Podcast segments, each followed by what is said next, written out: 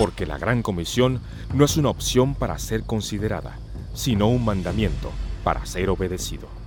Radio Eternidad presenta Impacto Misionero, nuestro programa de misiones.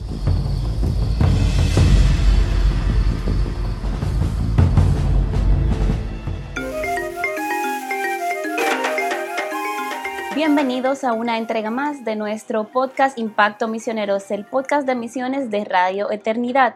Eh, con ustedes está, soy Janine Martínez y estoy aquí para servirles y compartir eh, temas relacionados a misiones y sus aplicaciones desde una perspectiva latina. Eh, partiendo también de nuestras experiencias en el servicio transcultural e historias que vamos a ir escuchando a lo largo de nuestras entregas, que espero sean de edificación para cada uno de ustedes.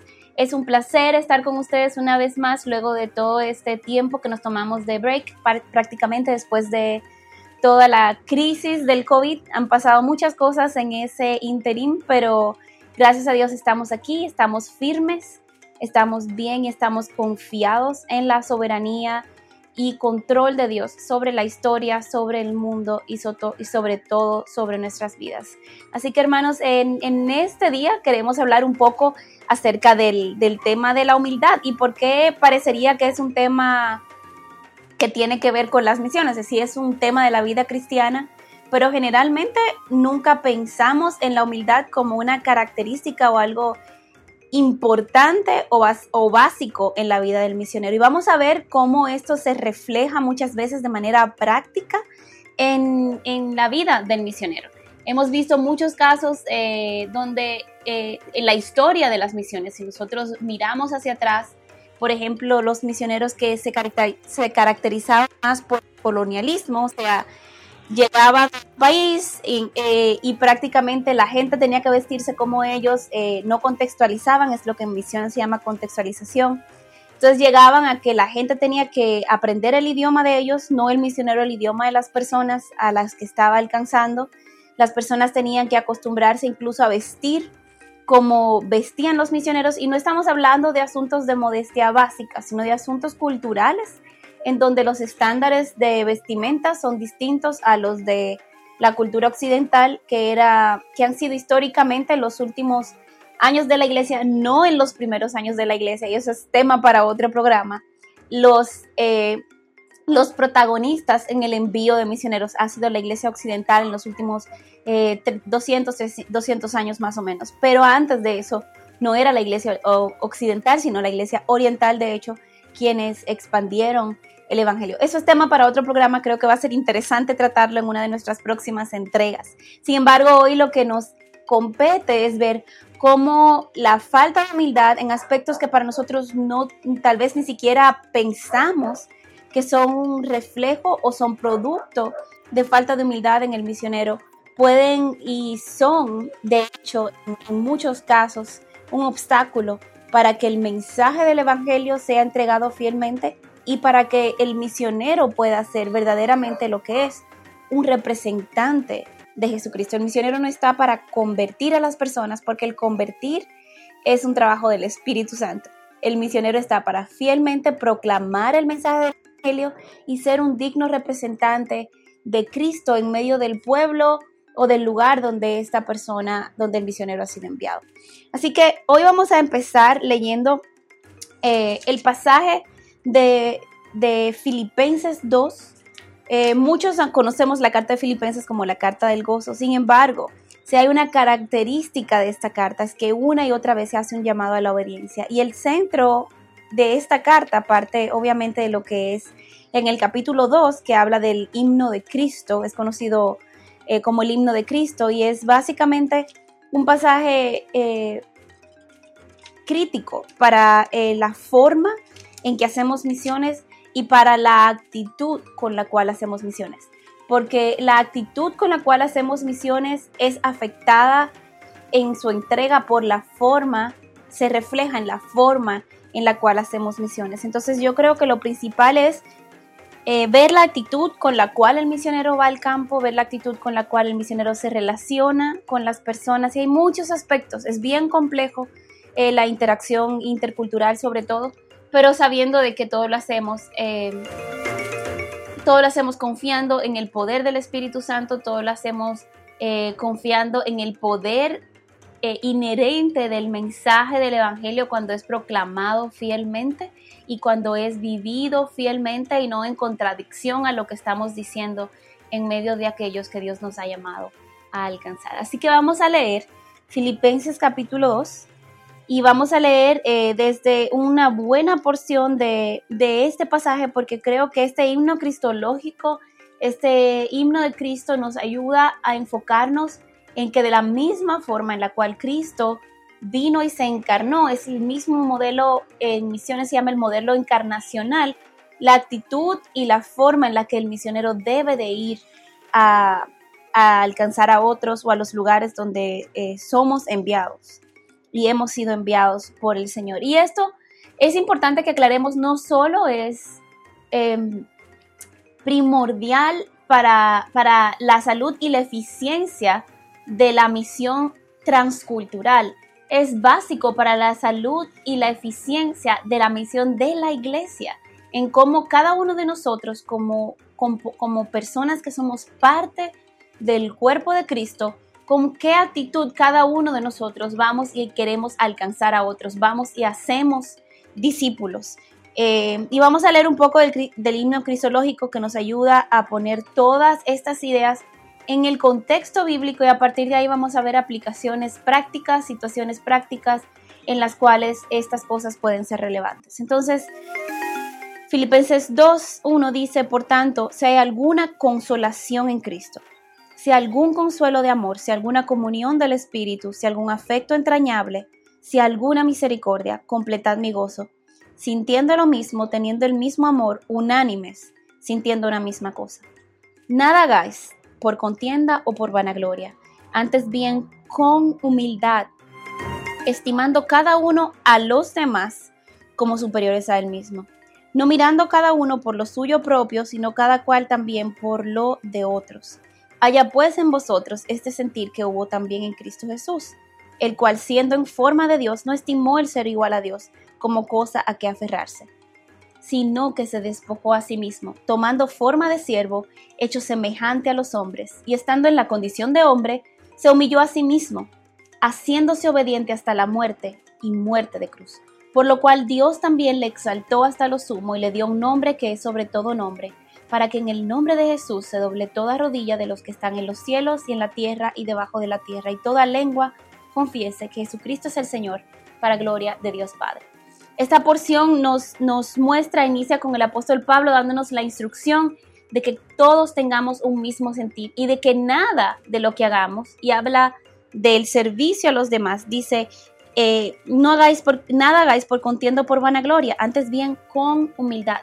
O sea, la humildad se opone a la, es opuesto o contrario a la contienda y a la vanagloria. Y, yo creo que eso es un llamado no solo para la iglesia de hoy, sino para cada misionero. Cuando vamos al campo misionero, cuando vamos a predicar el mensaje del Evangelio, no vamos con una actitud contenciosa, no vamos a hacer conversos religiosos vamos a predicar el Evangelio de Jesucristo confiando que el Espíritu Santo es quien va delante de nosotros, el Espíritu Santo es quien convence de pecado, de justicia y de juicio, y de que presentando el mensaje del Evangelio de manera humilde, estimando a los demás como superiores a nosotros mismos, nosotros podemos alcanzar y dar gracia a los oyentes, como nos dice el libro de Colosenses, que siendo nuestra palabra sazonada con sal, todo es en la actitud. Nadie quiere escuchar a otra persona que viene con contienda.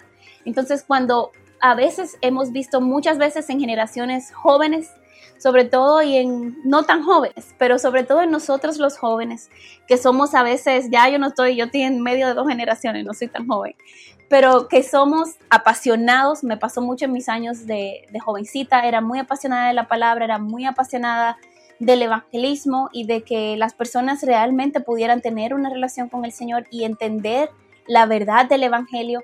Pero a veces la actitud con la que él hacía era de convencer a la persona en lo errado que ellos estaban y en lo correcta que yo estaba. Y aunque nosotros somos portadores de la verdad, somos solo eso, portadores. Nuestro trabajo es con humildad presentar esa palabra para que las personas y los oyentes puedan ser ganados. Esto se aplica eh, y es un gran reto, por ejemplo. Tal vez usted no ha ido a otro campo misionero, usted no ha ido eh, a, a Asia o a Medio Oriente, pero usted posiblemente le ha tocado compartir el Evangelio con algún familiar o con un familiar que es escéptico. Tenía un primo eh, que falleció a quien le, le, compartimos el Evangelio en diversas ocasiones. Nos sentamos a tener eh, conversaciones acerca de la existencia de Dios, acerca del sufrimiento en el mundo, acerca de la naturaleza humana. Y, e incluso en su vida, donde eh, era una vida caracterizada por relaciones rotas con sus hijos, con su familia, con, su, em, con las personas a su alrededor, esta persona se resistía, mi primo se resistía al mensaje del Evangelio. Y hubo momentos en que yo mirando hacia atrás, eh, lamentablemente él falleció hace poco más de un año, y yo miro hacia atrás y digo, tal vez si yo hubiera cambiado un poco el tono, no el mensaje, no hay que diluir el mensaje, no hay que diluir el, el Evangelio, pero cambiar el tono o la actitud con la cual yo venía. Soy una pecadora diciéndole a otro pecador, como decía uno de los reformadores, es un mendigo diciéndole a otro mendigo dónde encontrar pan. No es el dueño del supermercado diciéndole al mendigo cuánta, cuánta hambre él debería de tener. Y yo creo que esa actitud a veces es lo que eh, pone un impedimento o hace más difícil el, que muchas personas quieran escuchar o aceptar el mensaje del Evangelio. Entonces, estimar al otro como superior a uno mismo creo que ha sido una de las fallas históricamente eh, primordiales, primordiales, sobre todo en años recientes. Obviamente no todos los misioneros son iguales, no todos los misioneros han cometido los mismos errores, pero lamentablemente en muchas ocasiones el misionero ha venido con una actitud o hemos ido con una actitud de que yo estoy bien, tú estás mal y dale gracias a Dios de que yo vine a alcanzarte. Y realmente, eh, hermanos, es una actitud arrogante porque ni siquiera Cristo siendo Dios vino con esa actitud nosotros tenemos que a la hora de predicar el Evangelio, a la hora de, compartir el mensaje del Evangelio y a la hora de ir a otros países, no podemos ir con el complejo de superhéroe. El único superhéroe en la historia es Jesucristo, porque Él fue el único que derramó toda su sangre por la salvación de cada uno de los pecadores. Entonces, nuestra actitud, hermanos, debe ser una actitud humilde. Debemos de revisar nuestro corazón no solamente en la forma en la cual damos el mensaje, sino también en nuestras motivaciones. Si yo estoy motivada porque yo creo que por ser creyente yo soy mejor que esa persona, yo no he entendido la gracia que me ha sido dada. Porque recordemos que Pablo nos instruía, ¿por qué te glorías en lo que te ha sido dado? Es un don, te fue dado. Entonces nosotros tenemos que ir, cuando vamos a entregar el Evangelio, cuando vamos a presentar el Evangelio, ya sea en un contexto transcultural, tenemos que ir con, una actitud humilde, con una actitud, yo no soy mejor que tú, no estoy aquí porque soy mejor que tú, soy aquí porque he sido alcanzado por uno mejor que yo, que, y quiero que tú tengas relación con ese, el Cristo, el único Dios verdadero, que es quien ha hecho todo, para que tu vida sea restaurada a tener una relación con Él. Eh, entonces, el estimar a cada uno a los demás como superiores al mismo es una actitud también en asuntos prácticos. Porque, hermanos, todos venimos con lentes transculturales. Cuando yo fui por primera vez a Asia, la primera vez que fui, eh, estuve en Japón, no fue por, no, no fui para, por, por em, eh, como enviada misionera, sino que fui a estudiar, a hacer un posgrado. Y en esa experiencia yo estuve en un centro de entrenamiento con personas de más de 50 países distintos, personas con diferentes culturas, personas con diferentes formas de ver la vida, personas con diferentes religiones, personas con diferentes formas de alimentación. Y yo me di cuenta eh, lo difícil que era para uno poder adaptarse a desayunarse salmón en la mañana. Dígame, o sea, muchos de nosotros diríamos, wow, salmón, ese es un desayuno de rico. Pero en el lugar donde yo estaba estudiando, ese era un desayuno tradicional japonés. Le daban uno té verde, salmón y otras cosas que uno tenía para escoger eh, de desayuno. Pero era una comida eh, normal, muy nutritiva dentro de la alimentación de ese lugar. Muchos de mis compañeros odiaban y sufrieron durante esos tres meses de entrenamiento. y no soportaban la comida. Y aún he visto misioneros que posteriormente ya en mis años de misionera en Asia, que pasan aún cinco años, tres años y odian la comida del lugar, detestan el olor, los lugares, las formas de las personas a las que vamos alcanzando, hermanos, y a veces esto es una resistencia natural, pero una resistencia a veces pecaminosa interna a adaptarnos, a decir mi forma no es la forma, mi comida no es el estándar de comida. Entonces, el que yo esté acostumbrada a comer arroz agregándole sal, no quiere decir que cuando el japonés hierve el arroz y no le echa sal, el japonés está mal. Esa es la forma en la que ellos han comido arroz por miles de años. Entonces nosotros deberíamos de, de entender, hay asuntos en los cuales yo tengo que rendir mis preferencias para poder abrazar las preferencias del otro, porque es imposible yo sentarme a comer una comida con un asiático y no comer arroz o comer fideos. Entonces, si yo me niego a hacer estas cosas, de alguna u otra forma yo estoy enviando el mensaje, tú no me importas lo suficiente. Estoy enviando el mensaje, tu comida es horrible, la comida mía es la comida rica. Y eso parece algo muy sencillo, hermanos, pero vamos a poner el siguiente ejemplo. Imagínese que usted me invita a su casa a comer y su mamá cocinó este plato delicioso. Su mamá hizo un sancocho con, para todos los dominicanos que nos escuchan, con mucha carne, con chuleta, con pollito, ya me dio hambre, con plátanos, o sea, una comida deliciosa. Y yo llego a su casa y usted me pone con todo el amor del mundo esa comida, sabiendo que hacer un sancocho no sale barato tampoco, hermanos, a los que vivimos con un presupuesto eh, con un presupuesto de, la casa, sabemos que tampoco es que sale barato hacer sancocho porque lleva varios tipos de carne y varios tipos de víveres y todo eso. Y que yo llego a su casa a almorzar y yo le digo, ah, eso sí se ve asqueroso, eso no, no me gusta, ay gracias, pero no me lo puedo comer porque no me pasa. Imagínese usted cómo usted se siente. No solamente cómo usted se siente, sino cómo usted se siente por su mamá que se pasó toda la mañana preparando ese sancocho para esta invitada. Y hermanos, eso es lo mismo que pasa cuando llegamos a otros países y le ponemos cara fea a la comida de otros países o criticamos la forma en la que ellos comen. Eh, hay países donde no es mala educación eruptar en la mesa, por ejemplo. A nosotros nos molesta como latinos. Y nosotros decimos, ah, es que es mala educación. Es mala educación en la cultura occidental, hermanos. Pero en culturas orientales, en muchas culturas, el eruptar es una señal de que la comida estuvo deliciosa. Es una forma de presentar agrado ante, ante las personas que eh, nuestros anfitriones que nos están recibiendo en su casa. Entonces, hermanos, esto es solo son ejemplos para aclararnos cómo el orgullo a veces nos impide el no aceptar que mi forma no es la única forma. Y no estamos hablando nuevamente de diluir el mensaje, no estamos hablando de ninguna manera y de ningún modo, como diría el apóstol Pablo, de decir, ah, bueno, pero entonces tal vez su religión es aceptable. No estamos hablando de asuntos religiosos, hermanos, estamos hablando de asuntos meramente culturales y meramente preferenciales. Entonces tenemos que pensar, hermanos, que nosotros antes de ir a alcanzar a otra persona, tenemos que, por humildad y por amor, escuchar. Necesitamos escuchar y necesitamos observar. Necesitamos escuchar qué está diciendo esa persona. Necesitamos hacer preguntas. Yo no voy a decir, cuando yo llegué a Taiwán la primera vez, yo iba con una mentalidad de que todo, de que todo el mundo era budista. Y cuando estuve allá me di cuenta de que el budismo taiwanés es muy diferente al budismo que se practica en Tailandia, por ejemplo, y muy diferente al budismo tibetano, obviamente que de hecho los budistas de Taiwán desechan, detestan, perdón, el, el budismo tibetano. Y tiene muy mala reputación en medio de ellos.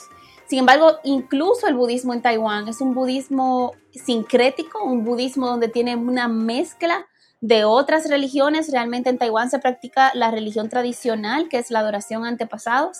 Se practica eh, eso mezclado con creencias confucionistas, taoístas y budistas y todas estas creencias son sistemas de creencias distintos. Entonces, si yo no me detengo aparte de eso, a ver la forma en la que cada uno de estos individuos ha sido criado, que han sido enseñados en sus casas, qué realmente cree y no hago preguntas acerca de la vida, la familia, las creencias de esta persona, no voy a poder ser capaz de dar realmente las respuestas bíblicas adecuadas porque yo todavía no he escuchado la pregunta, porque todavía no he escuchado a la persona. Y eso nos pasa aún en nuestros trasfondos latinos. Aún nosotros asumimos que entendemos todas las cosmovisiones latinas y no es así. De hecho, hermanos, yo actualmente vivo en Guatemala y, estoy recién casada, tengo poco menos de tres meses de casada. Y en este tiempo eh, tengo que traducirle cosas a mi esposo del español dominicano cuando él me escucha hablando con mi familia, cuando, cuando hablo con mis amigos y me dice, ¿y qué tú quisiste decir con eso? Pero tú estabas enojada. No, no estaba enojada. Es que los dominicanos cuando nos emocionamos hablamos así como fuertes y recio, como dicen aquí, ellos no dicen hablan duro, sino que hablan recio y aún palabras que ellos usan en Guatemala que son distintas a la nuestra. Estamos hablando de un país centroamericano que geográficamente queda bastante cerca. Imagínense ustedes, hermanos, las diferencias que tenemos con hermanos suramericanos. Entonces, el entender la forma de comunicar el Evangelio, hay un lenguaje que es transcultural, es un lenguaje que atraviesa culturas y es el lenguaje de la humildad. Cuando venimos con una actitud de escuchar, de hacer preguntas, de observar, de aprender, entonces el mensaje se hace mucho más efectivo. Podemos tal vez incluso dar mejores respuestas y respuestas más atinadas a las preguntas internas que están teniendo las personas. Entonces es muy importante para nosotros poder tomar en cuenta estos aspectos acerca de la humildad del misionero. El misionero tiene que necesita la humildad también. Aquí dice Cristo se despojó a sí mismo y no estimó el ser igual a Dios. O sea, Cristo iba seguro, venía, se encarnó en la tierra, seguro de quién él era. Pero él no estimó ser igual a Dios como cosa que aferrarse, sino que se despojó.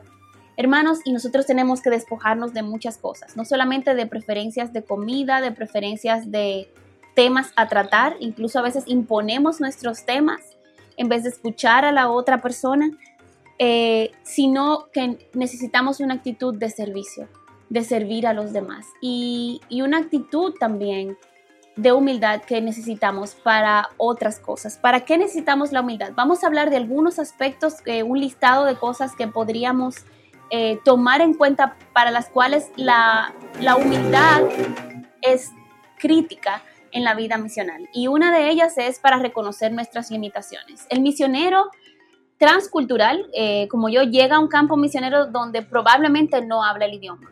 Lo primero que tendemos que hacer es nosotros reconocer que necesitamos aprender el idioma. Hemos conocido acerca de misioneros que han pasado 10, 15, 20 años en un país sin aprender el idioma local. Y piensen ustedes cómo hemos visto nosotros, tal vez como dominicanos o usted en su país, cómo usted, qué, criterio usted tiene de aquellos misioneros que han venido a su país y nunca se han, han hecho el esfuerzo o han hecho el esfuerzo pero no lo suficiente para aprender el idioma? Muchos de nosotros tenemos de cierta manera un tipo de rechazo hacia esa persona porque en nuestro interior el mensaje es a ti no te importa mi cultura lo suficiente. Y entonces, si viniste a alcanzarme, ¿por qué no estás haciendo el esfuerzo de realmente alcanzarme? porque yo que soy la cultura receptora, soy la que me tengo que adaptar a ti? Entonces, cuando nosotros recibimos un misionero y para el misionero relacionarse con nosotros, tenemos nosotros que aprender el idioma del misionero, tenemos nosotros que asumir la cultura del misionero, esto hay algo incorrecto. Y hay algo incorrecto porque es contradictorio a lo que Cristo hizo. Cristo tomó forma de hombre. Cristo no, no dijo, bueno, te van a tener que ser angelito para venir y verme un poquito a mí como yo soy. No, Cristo tomó forma de hombre. Él se despojó a sí mismo. Y nosotros tenemos que reconocer nuestras limitaciones y despojarnos a nosotros mismos de nuestra preferencia idiomática inclusive. Entonces tenemos que aprender el idioma de las culturas donde vamos para ser efectivos no solamente en entregar el mensaje, sino en el mostrar cuidado, cariño, amor y entrega a la cultura por la cual, a la cual vamos a servir. tenemos que aprender a pedir ayuda, tenemos que reconocer que no vamos a llegar al campo misionero a ser independientes. Hermanos, si usted es una persona independiente como era yo, las misiones lo van a santificar. Y lo van a santificar porque en sus primeros años y, e incluso por todos los años que usted permanece en el campo, siempre va a necesitar de un informante local, de una persona que localmente le diga, le diga, mira, eso que tú hiciste, tú estás acostumbrado a hacerlo en tu país, pero aquí es ofensivo. Van a necesitar eh, ser abiertos para ser corregidos por la cultura local. Y tenemos que tener la humildad suficiente para recibir esa corrección y para ponernos en los zapatos de esa cultura y rechazar lo que nosotros preferimos para nosotros mismos y abrazarlo de esa cultura. Tenemos que tener humildad para reconocer nuestras ideas preconcebidas, prejuicios y aspectos culturales. Todos nosotros, hermanos, de alguna manera tenemos prejuicios. Tenemos prejuicio para ciertas cosas. Un ejemplo de esto en mi, en mi vida, por ejemplo, es que cuando estuve en el campo misionero, los mejores misioneros que yo conocí, y puedo decir los mejores porque fueron los que más se adaptaron a la cultura local y a los que más abrazó la cultura local, los que más amigos asiáticos tenían, los que siempre los estaban invitando a sus casas y a sus reuniones, los, los hermanos y los amigos asiáticos que no eran creyentes, los que, eh, los que eran más eficientes y los que incluso mejor aprendieron el idioma, justamente por esa exposición a estar dentro de la comunidad. Estos hermanos eh, fueron los hermanos de las islas del Pacífico Sur. Muchos de ellos venían de Tonga, de Fiji, de Samoa, y ellos fueron los más eficientes. Sin embargo, estos hermanos, por su cultura, venían completamente tatuados, los hombres y las mujeres. Yo viniendo de mi cultura latina, habiendo sido criada en el Evangelio, niña cristiana de los ochentas, imagínense ustedes el choque que de cierta forma eh, fue esto en principio. Y hermanos, todos nosotros tenemos prejuicios. Tal vez yo hubiera dicho, bueno, estos son los que menos van a tener impacto localmente por la forma en que se vestían. Se vestían siempre en chancletas, eh, con pantalón corto, eh, de una forma que para mí era poco formal. Sin embargo, eran los que más, fueron de los que yo más aprendí de cómo ser una misionera de manera eficiente. Entonces, hermanos, tenemos que identificar nuestras ideas preconcebidas, prejuicios y arrepentirnos de ellos y pedirle constantemente al Espíritu Santo que nos muestre estas cosas en nuestra vida. Entonces, tenemos que ser humildes para pedir ayuda, tenemos que ser humildes no para llegar a dar órdenes a la iglesia local, porque yo vengo de una iglesia grande a una iglesia pequeña o a una plantación, voy a dar órdenes de cómo deben de hacerse las cosas. Eh, esto no es una actitud humilde. Eh, muchas veces pensamos que la persecución es el mayor enemigo, pero hermanos, el pecado, el orgullo, el, orgullo, el egocentrismo en el mensajero del Evangelio es nuestro mayor enemigo porque va en contra no solamente del mensaje del Evangelio, sino de la santificación que el Espíritu Santo eh, lleva a cabo en nuestras vidas día a día. Cuando vamos a las misiones no vamos porque somos los santos completamente santificados, vamos en obediencia al llamado que Cristo nos hizo y obedeciendo ese llamado, Cristo también va trabajando y santificándonos en nuestras vidas. Entonces es clave para nuestra misión hacer discípulos como creyentes, pero es necesario reconocer yo no soy el estándar, Cristo es el estándar y como Cristo es el estándar, yo estoy llamada a ser o llamado a ser humilde como Él a la hora de entregar el Evangelio. Entonces, ¿cuáles son cuatro cosas que podemos aprender nosotros acerca de la humildad, la misión y las misiones?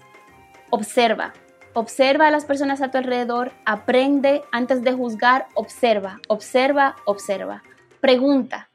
Lo que no entiendes, no lo asumas. Lo que te molesta, no lo asumas. Pregunta, aclara con personas que puedan decirte por qué hiciste esto y qué significa esto en su cultura y en qué ocasiones ustedes hacen esto.